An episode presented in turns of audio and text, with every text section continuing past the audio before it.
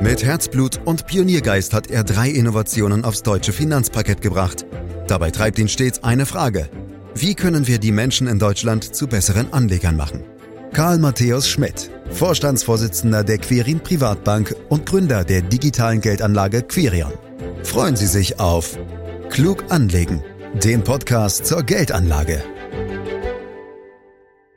Die einstigen Stars am Börsenhimmel werden gerade so richtig verramscht. Tech-Aktien sind teilweise mit einem Minus von 70 Prozent und mehr im Sommerschlussverkauf zu haben. Kaum jemand mag mehr eine PayPal, Alphabet oder Meta ins Portfolio reinkaufen und die Frage stellt sich natürlich, was sind die Gründe für den Absturz? Antworten gibt es in diesem Podcast, den Sie überall da abonnieren können, wo es Podcasts gibt, zum Beispiel bei Apple Podcast.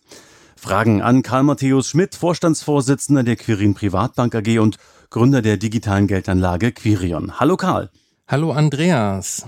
Ja, du bist Crash erprobt, vor allem wenn es um den Tech-Sektor geht, denn du warst vor 22 Jahren ja live dabei, als die Technologieblase rund um den Globus platzte.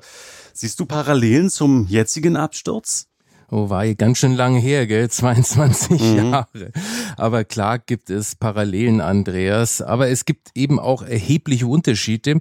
Wie damals haben wir in der letzten Zeit teilweise extrem starke Verluste in den Tech-Sektor gesehen. Das waren viele ja schon gar nicht mehr gewöhnt. Ähnlich wie damals, da ging es vorher auch eine ganze Zeit nur bergauf. Und auch vor 20 Jahren platzte die Blase ja nicht mit einem Mal, sondern nach und nach und mit steigender Geschwindigkeit. Da ziehen manche eben jetzt Parallelen. Aber wie gesagt, es gibt auch deutliche Unterschiede. Bevor wir in die Details gehen, Karl, nimm doch vielleicht die Jüngeren von uns noch mal ein Stück weit mit. Wie war das damals vor 22 Jahren?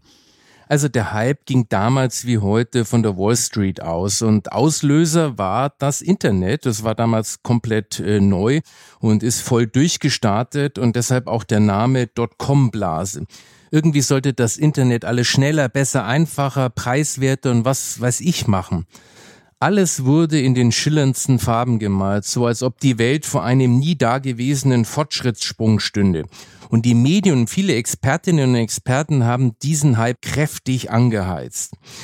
Ja, die Anlegenden haben sich da in wirklich etwas hineingesteigert und die Kurse immer weiter nach oben getrieben.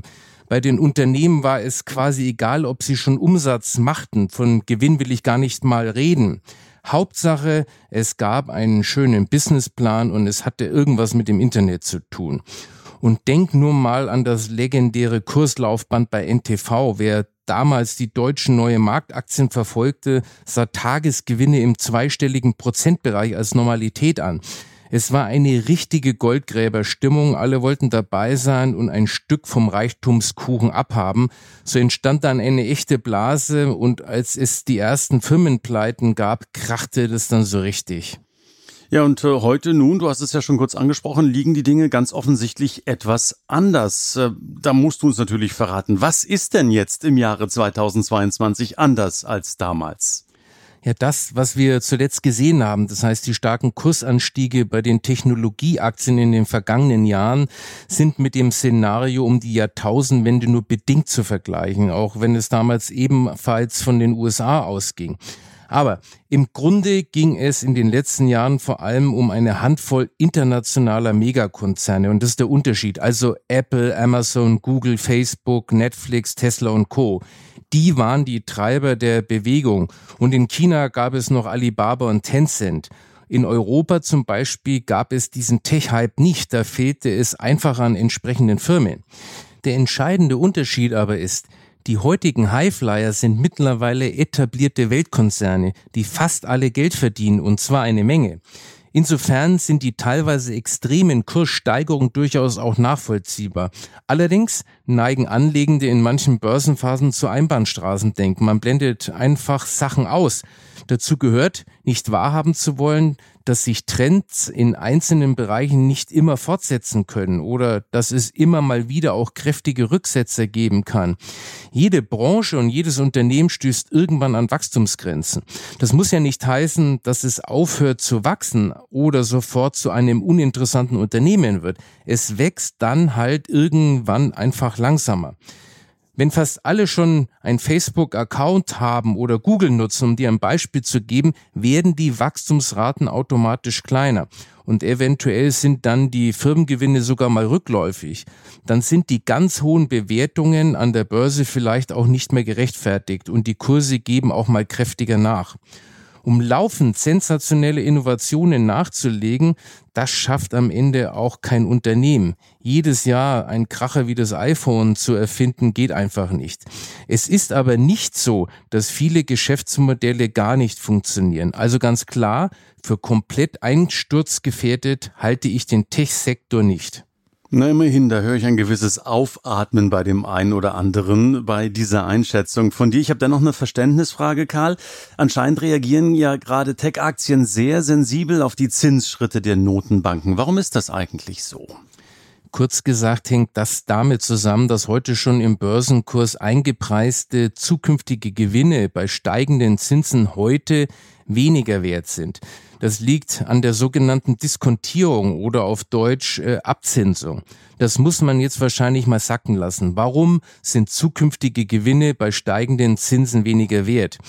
Ich versuche mal, es ohne Fachchinesisch etwas ausführlicher zu erklären. Und da sind wir dir sehr dankbar. Genau, ja, mach mal. Das mache ich gerne. Denn das Prinzip ist an sich sehr einfach. Also, heute 100 Euro zu bekommen, ist besser als in einem Jahr. Das ist klar, denke ich, denn ich könnte das Geld ja anlegen und dafür Zinsen kassieren. Die Frage ist, wie viel besser ist es?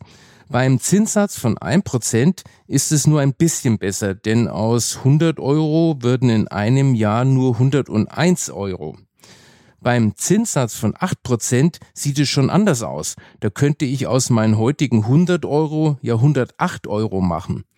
Dieser Effekt verstärkt sich logischerweise, wenn ich mir dieses Beispiel nicht nur für ein Jahr durchrechne, sondern zum Beispiel für fünf Jahre.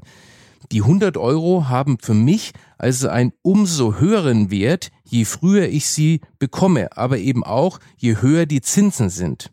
Und das bedeutet umgekehrt, dass die 100 Euro, die ich nicht jetzt, sondern erst in Zukunft bekomme, heute umso weniger wert sind, je weiter die Auszahlung in der Zukunft liegt und je höher die Zinsen sind. Ich bin mir jetzt nicht ganz sicher, Karl, ob das in der Tat gleich jeder von uns verstanden hat, was du uns da versuchst hast zu erklären. Ähm, was hat das jetzt mit der Börse zu tun? Naja, in der Regel haben Tech-Aktien relativ hohe Kurse im Vergleich zum bereits erwirtschafteten Gewinn. Das heißt, ihre Kurse leben stark von ihren erwarteten Gewinnen und von ihrem Gewinnwachstum in der fernen Zukunft. Aktien aus weniger dynamischen Branchen mit weniger Wachstumspotenzial dagegen ziehen ihren Wert eher aus heute schon existierenden Gewinnen. Wenn aber Gewinne erst weit in der Zukunft anfallen, und das ist bei Tech-Aktien eben der Fall, dann macht schon ein relativ kleiner Zinsanstieg einen Riesenunterschied aus. Darum schlagen Zinsänderungen auf Tech-Aktien stärker durch als auf konservativere Werte, das heißt ihre Kurse fallen stärker. Dazu kommt, dass durch steigende Zinsen ja auch Anleihekäufe wieder attraktiver werden. Für langlaufende US-Staatsanleihen bekommt man ja mittlerweile immerhin wieder rund drei Prozent. Einige Anlegende fragen sich dann schon, soll ich lieber in ein riskantes Unternehmen mit zwei Prozent Gewinnmarge investieren oder in sichere US-Staatsanleihen mit drei Prozent? Deswegen sind in den letzten Monaten kleinere Tech-Aktien, die weniger oder noch gar keine Gewinne schreiben, auch besonders stark unter die Räder gekommen. Noch deutlich stärker als die Dickschiffe, die noch gute Margen haben. Kann man dann konstatieren, äh, Karl, dass die Tech-Schwäche in erster Linie an den Zinsen liegt, die jetzt gerade steigen? Ist das der springende Punkt?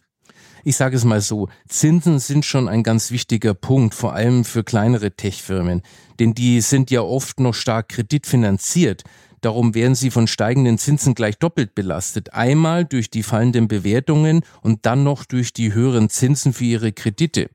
Andererseits gab es auch immer wieder Phasen, in denen steigende Zinsen dem Tech-Sektor nicht geschadet haben. Das konntest du zum Beispiel zwischen 2013 und 2019 beobachten. Mögliche Gründe für den Kursrutsch gibt es letztlich also viele. So trifft zum Beispiel die anhaltende Lieferkettenproblematik speziell auch die Tech-Branche sehr stark. Denkt nur an den ganzen Chip-Bereich.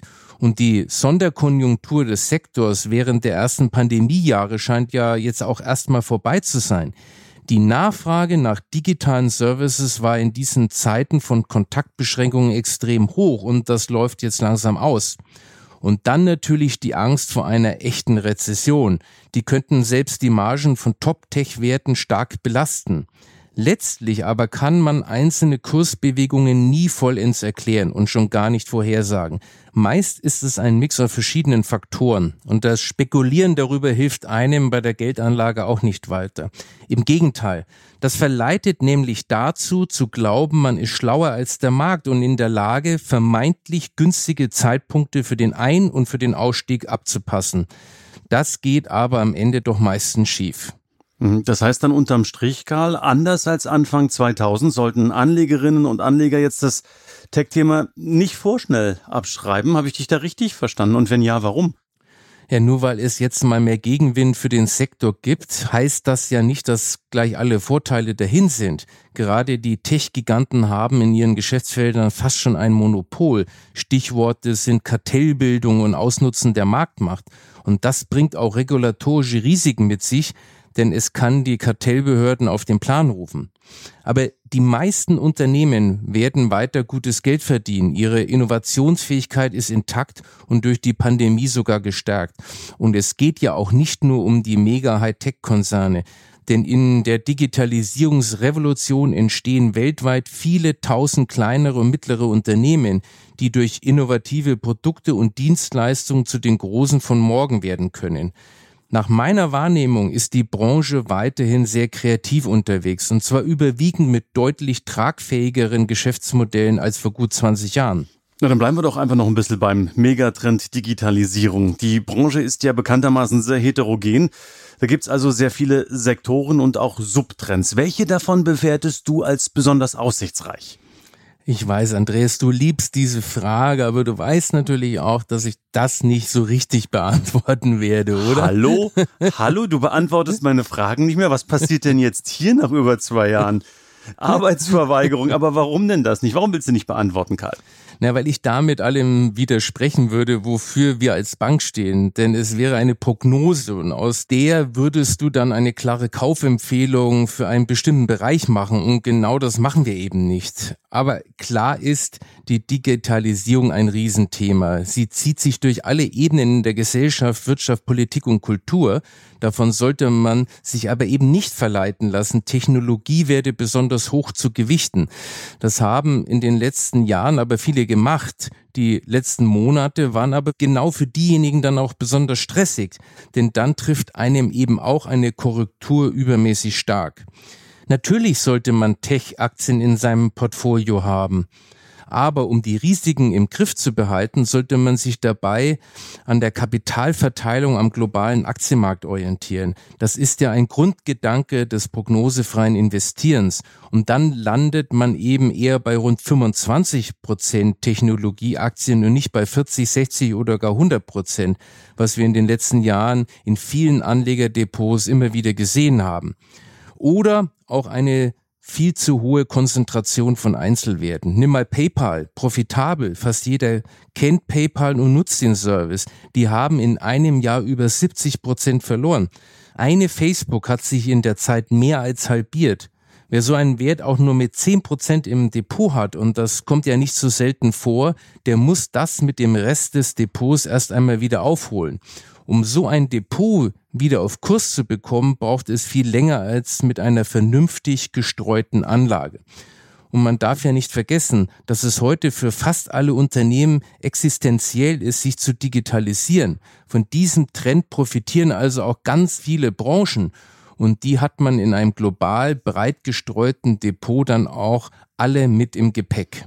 Ja, und wenn ich das so sagen darf, dann hast du dich jetzt ziemlich elegant um die Nennung deiner Favoritensegmente gedrückt. Herzlichen Glückwunsch dazu. Ähm, aber darf ich es nochmal versuchen mit der Frage nach Favoritensegmenten? Ja, das mache ich natürlich gerne, aber ich will natürlich äh, der Frage nach dem heißen Tipp äh, ausweichen, weil den gibt es eben von mir nicht. Mhm. Aber es gibt natürlich äh, Bereiche, die ich sehr spannend finde, zum Beispiel Cyber Security. Äh, du weißt, dass Cyberattacken ja kontinuierlich zunehmen und je komplexer der globale Datenverkehr wird, desto höher sind auch die Anforderungen an Sicherheitssysteme. Und das kann ich mit meinen Erfahrungen aus der Bankenbranche nur dick unterstreichen. Da gibt es also jede Menge Arbeit und damit zum Beispiel auch Umsatzpotenzial.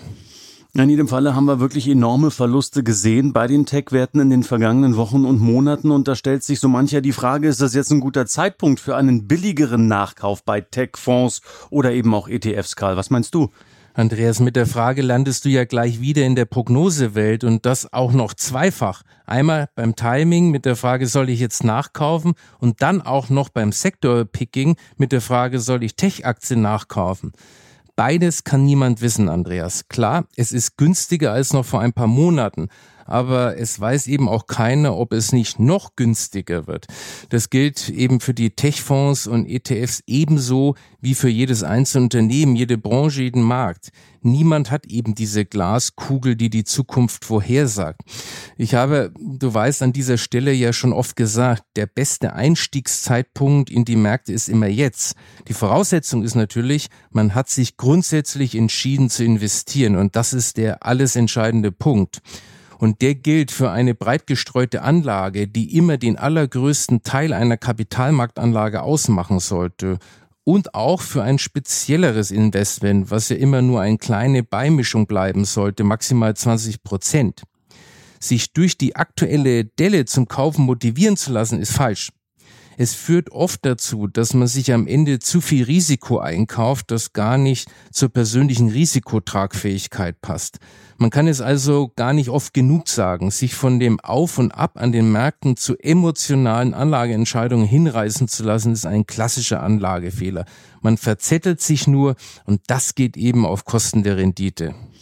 Ich finde ja auch ganz spannend, dass äh, typische Indizes für Wachstumstitel wie zum Beispiel der Nasdaq 100 oder auch darauf basierende Indexfonds doch um einiges besser wegkommen als viele aktiv gemanagte Fonds wie zum Beispiel der von Katie Wood oder von Frank Thelen. Wie interpretierst du diese Entwicklung, Karl?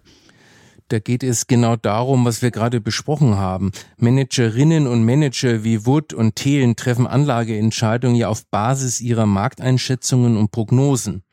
Damit gelingt es zwar hin und wieder, die maßgeblichen Indizes zu schlagen, früher oder später liegen sie aber daneben und auf längere Sicht laufen dann im Prinzip alle den Indizes hinterher. Damit Anlegerinnen und Anleger mit aktiven Fonds dauerhaft Erfolg haben, müsste man jedes Jahr im Voraus wissen, welcher Fonds diesmal den Markt schlägt. Und das ist schlicht ergreifend unmöglich. Wo soll dieses Wissen auch herkommen?